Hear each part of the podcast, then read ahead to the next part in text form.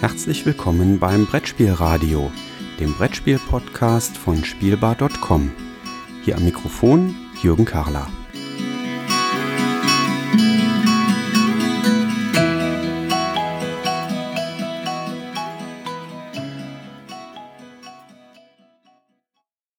Darf zum zweiten Mal beim Pegasus äh, Pressetag sein. Wir haben das Jahr 2018. Letztes Jahr hatte ich die Chance, Peter Werner also nach der Verleihung des Spiel des Jahres zu befragen. Und ähm, ja, jetzt machen wir eine Tradition daraus.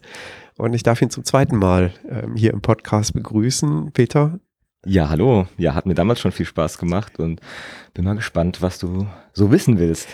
Ja, es gibt ja ein großes Event äh, dieses Jahr, was für Pegasus-Spiele ganz wichtig äh, oder wichtig, aber ganz besonders ist. Äh, der Verlag wird 25 Jahre alt äh, dieses Jahr. Magst ein bisschen was erzählen zur Geschichte von Pegasus-Spiele, wie das so entstanden ist und gewachsen ist und wie das eigentlich so alles gekommen ist mit Pegasus-Spiele? Ja, eigentlich aus so einer spontanen Idee der heutigen Inhaber und Geschäftsführer heraus. Ähm, die waren damals 18 und 19, haben beide studiert. Der eine hat das Studium geschmissen und sein Kumpel, die sind ja beide in Friedberg hier zusammen aufgewachsen, ähm, gefragt ähm, oder ihm gesagt, dass er vorhat, einen Spieleladen aufzumachen. Er hat gesagt, hier halte ich fest oder halte mich nicht für verrückt. Ich habe irgendwie die Idee, ich möchte einen Spieleladen aufmachen. Und dann hat Andreas gesagt, ja, bin ich dabei. Und dann haben sie das auch gemacht, sind quasi zur Bank gegangen. Da gibt's immer noch die nette Anekdote, dass ähm, der Kundenbetreuer von der Sparkasse dann bei der Mutter eines Geschäftsführers angerufen hat, hier stehen zwei komische Vögel. Und ja, die haben ja diese Idee und die wollen das machen und die haben da auch ein Konzept dahinter. Und so ist dann der Spieleladen entstanden. Wenige Quadratmeter in der Friedberger Altstadt. Und da ist dann auch schnell noch mehr hinzugekommen. Also klar, die waren ja so ein Nischenverlag für Nischenprodukte wie Brettspiele, Fantasy-Rollenspiele. Ähm, und auch damals Magic, was, was gerade erst rausgekommen ist, das Sammelkartenspiel, das es ja auch heute noch gibt, auch 25 Jahre feiert. Und das in einer ja, kleinen Stadt eigentlich. Und das hat sich aber schnell weiterentwickelt und dann sind auch bald die ersten Vertriebsprodukte dazugekommen. Und immer mehr, immer mehr. Und dann wurde auch schon bald äh, selbst verlegt. Ja, ein Fantasy-Rollenspiel, also ein generisches Rollenspiel GURPS von Steve Jackson Games in den USA. Und dann ist so Schritt für Schritt immer mehr dazugekommen. Ist eigentlich so eine Geschichte, die man wunderschön erzählen kann. Irgendwie zwei, zwei, zwei junge Männer, die so diese Idee haben, die Leidenschaft äh, des Spielens irgendwie zum Beruf zu machen, das Studium geschmissen, ihren, ihren Traum wirklich zum Beruf gemacht. Und nach 25 Jahren steht dann da ein, ein Verlag und Vertrieb, der nicht nur in Deutschland, sondern international ähm, tätig ist, das ist schon eine spannende Geschichte. Da gab es natürlich auch immer wieder so Zeiten, wo es mal nicht so gut äh, äh, lief, sicherlich. Ähm, als man zum ersten Mal die Magic-Lizenz verloren hat, weil das war schon so ein großes Standbein gewesen. Man war dann auch Vertrieb. Aber man hat konsequent den Weg äh, weiterverfolgt, hat einen, gute Mitarbeiter dann auch investiert, den Verlag immer weiter ausgebaut. Und es gab halt immer wieder so Momente, ähm, die auch einen Umbruch dargestellt haben. Beispielsweise ist man aus der Nische so ein bisschen rausgekommen, als Herr der Ringe in die Kinos gekommen ist. Das war so eine Zeit, zu der dann auch Orks, Elfen und dergleichen dann mm, ja, in, in der Gesellschaft angekommen sind, populär geworden sind. Das, das war dann nicht mehr irgendwas für Freaks, äh, sondern die waren dann auch allgegenwärtig und dann hatte man es natürlich auch leichter, mit solchen Fantasy-Spielen an eine breitere Masse herantreten zu können. Ja, Fantasy war schon eins der großen oder war das große Standbein für Pegasus, äh, zumindest in den Anfangsjahren. So habe ja, ich ja. Pegasus eigentlich immer einsortiert und wahrgenommen, tatsächlich. Absolut. Ähm, wir hatten auch die Lizenz für, für ein frühes Herr der Ringe-Rollenspiel. Wir haben ähm, Ende der 90er die Lizenz für das Cthulhu-Rollenspiel basierend auf den Geschichten von H.P. Lovecraft ähm, bekommen. Ähm, sicherlich war auch sehr, sehr wichtig, dass 2003 die deutsche Version von Munchkin hinzugekommen ist. Ein Kartenspiel, das Fantasy, Science Fiction und alles andere parodiert in lustiger Art und Weise, das äh, inzwischen sich in Deutschland über eine Million Mal verkauft hat. Das ist ein ganz wichtiges Standbein, oder? Für euch als, als Produkt, wenn ihr das am Markt verkauft, oder? Viele kennen uns äh, eigentlich als der Verlag für Munchkin. Auch heute noch, wenn wir jetzt Kinderspiele und alles andere machen, Familienspiele, äh, viele sagen immer noch, ja, Pegasus, klar, die machen doch Munchkin. Ähm, das ist ein großartiges Phänomen. Ich kenne viele, die Munchkin spielen und sonst wenig, aber irgendwie haben sie zu diesem Spiel gefunden. Ich kann mich auch selbst dazu zählen. Ich bin eigentlich Rollenspieler durch und durch, auch heute noch. Das ist so genau mein Ding. Und Brettspiele kamen erst später hinzu. Wir haben auch sowas wie Munchkin oder andere kleinere Spiele gespielt. Wenn man in einer Rollenspielrunde ähm, jemand nicht konnte kurzfristig, dann haben wir es natürlich nicht ausfallen lassen, sondern haben dann Kartenspiele gespielt. So bin ich eigentlich erst dazu gekommen halt. Und Munchkin ist richtig wichtig, hat uns eine breite oder eine treue Fanbasis verschafft, die wir auch heute noch sehr, sehr schätzen. Dass wir wissen, wo wir herkommen. Die haben uns in unseren Anfangszeiten unterstützt, haben uns mit groß gemacht und deswegen bringen wir auch weiterhin solche Spiele mit raus. Das gehört, das gehört einfach dazu. Also klar sind die Kinderspiele und, und Familienspiele sehr, sehr wichtig, weil die eine viel größere Zielgruppe haben. Aber so dieses fantastische Thema mit Cthulhu, auch mal das ein oder andere Zombie-Spiel oder weitere fantastische Spiele, das gehört noch irgendwie zu uns dazu. Und das nicht zu machen, das wäre irgendwie nicht authentisch für uns. Welche Produkte oder welche Spiele würdest du denn sagen, waren so große Meilensteine, äh, auf der Entwicklung hin zu dem, wo Pegasus Spiele heute steht, die er ja mittlerweile ganz viele Partner ähm, auch mit äh, an Bord hat und auch mit vertretet im deutschen Markt. Klar, im Vertrieb natürlich Magic war in den 90er Jahren eine große Marke da, als Vertrieb auftreten zu können. Das war sehr, sehr wichtig für uns ähm, gewesen. Ähm, aber ich sehe so den richtigen Umbruch vor allem 2008, 2009 da sind wir mit, wir haben ja vorher schon versucht, damit mit, mit, mit Familienspielen uns breiter aufzustellen für größere Zielgruppen. Aber das war das Jahr, in dem Pandemie erschienen ist, 2008, 2009 nominiert. Und da hat man uns mal so richtig auch als Verlag wahrgenommen, der auch äh, Familienspiele macht. Und das war eigentlich so der, der Startpunkt für eine neue Ära, würde ich sagen.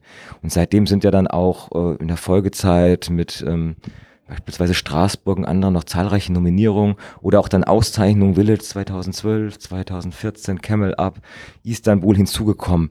Das war eigentlich so, denke ich mal, der Startpunkt, dass wir da wirklich begonnen haben, uns auch mit Familienspielen ähm, zu positionieren. Das ist nämlich ein wichtiger Schritt aus diesem fantastischen Bereich, der dann eine eingeschränkte Zielgruppe hat, heraustreten zu können eben. Und das sehe ich mit als, als den wichtigsten Moment eigentlich glaube ich, an. Und in den letzten Jahren hat sich dann alles viel, viel schneller entwickelt als in den 15 Jahren zuvor. Als ich angefangen habe bei Pegasus Spiele, ähm, Anfang 2012, da waren wir 19 Festangestellte und jetzt sind wir 35. Das ist eine enorme Entwicklung, die da stattgefunden hat.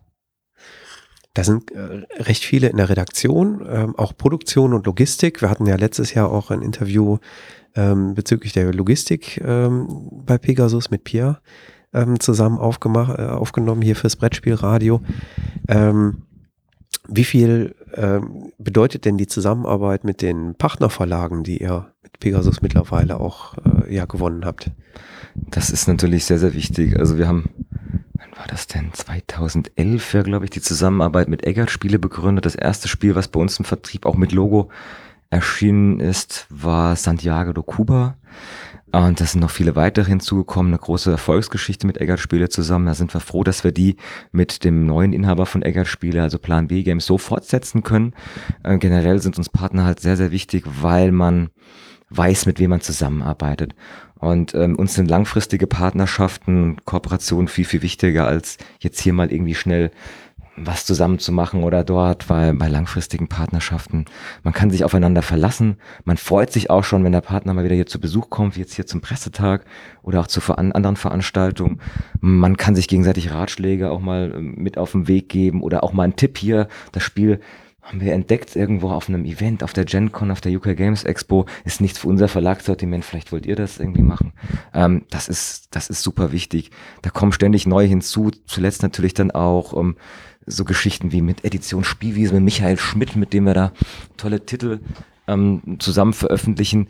Da sind dann auch viele Spiele dabei, die wir vielleicht selbst redaktionell gar nicht hätten machen können, aber die dann trotzdem halt unter unserem Logo mit erscheinen als Exklusivvertrieb, die unser, unser Gesamtsortiment auch einfach erweitern.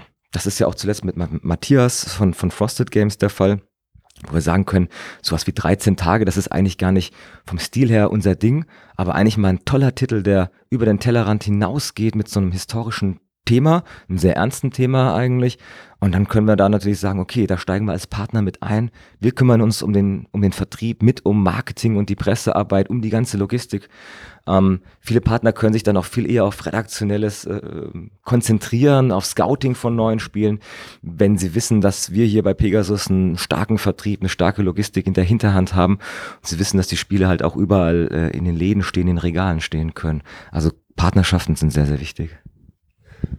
Werdet ihr jetzt für 2018 dann äh, auch auf der Messe in Essen das 25-jährige ähm, in den Vordergrund stellen? Wird es da Aktionen geben zu 25 Jahre Pegasus, die wir auf der Messe erwarten dürfen? Hm, keine, keine Riesenparty, bei der wir die ganze Messe einladen. Wir feiern das im Grunde eigentlich für uns das ganze Jahr schon über. Angefangen mit einer kleinen Mitarbeiterfeier, dann äh, an dem Tag im April, als Pegasus-Spiele dann auch gegründet wurde. Klar, muss natürlich sein. Ähm, aber dann auch immer hier am Pressetag, am Händlertag, das ähm, eine Woche, der eine Woche vorher stattgefunden hat. Ähm, wir zelebri zelebrieren und kommunizieren das so das ganze Jahr über ein bisschen durch. Und das werden wir natürlich auf der Messe machen, aber jetzt keine große Party äh, daraus dann eben gestalten. Sicherlich auf der Game Night, Donnerstag, Freitag dann auch ein bisschen was dazu machen. Ja. Ich wollte gerade darauf zu sprechen kommen. Ihr macht äh, wieder auf der Messe eine Game Night. Äh, wie wird das ausschauen?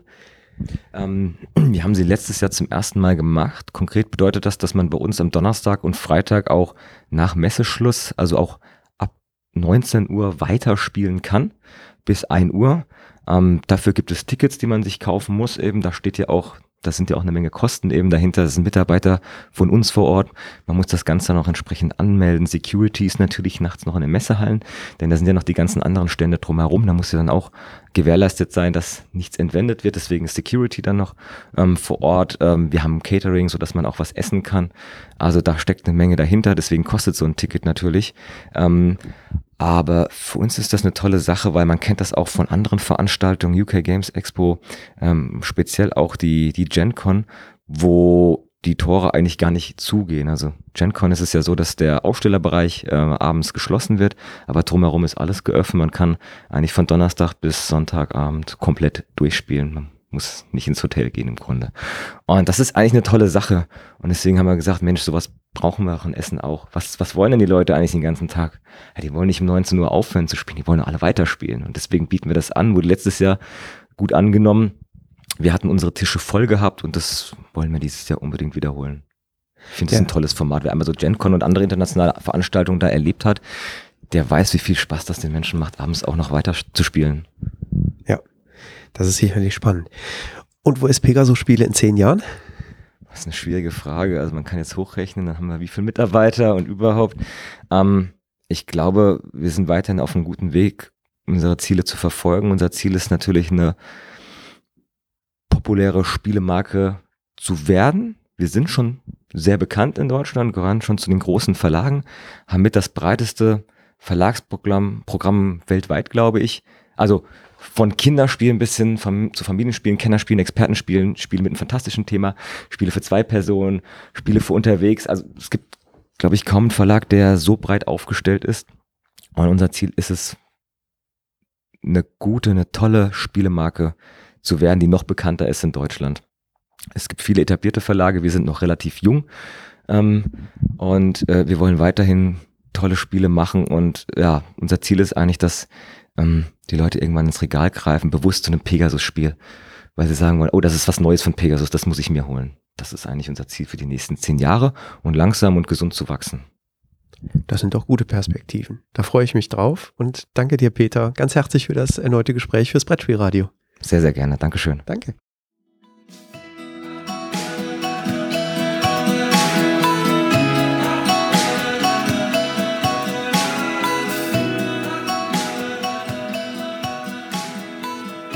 Vielen Dank fürs Zuhören. Feedback, Fragen und Anregungen bitte gerne an die E-Mail-Adresse info@spielbar.com als Kommentar direkt auf der Webseite spielbar.com oder in den Twitter-Feed spielbar-com.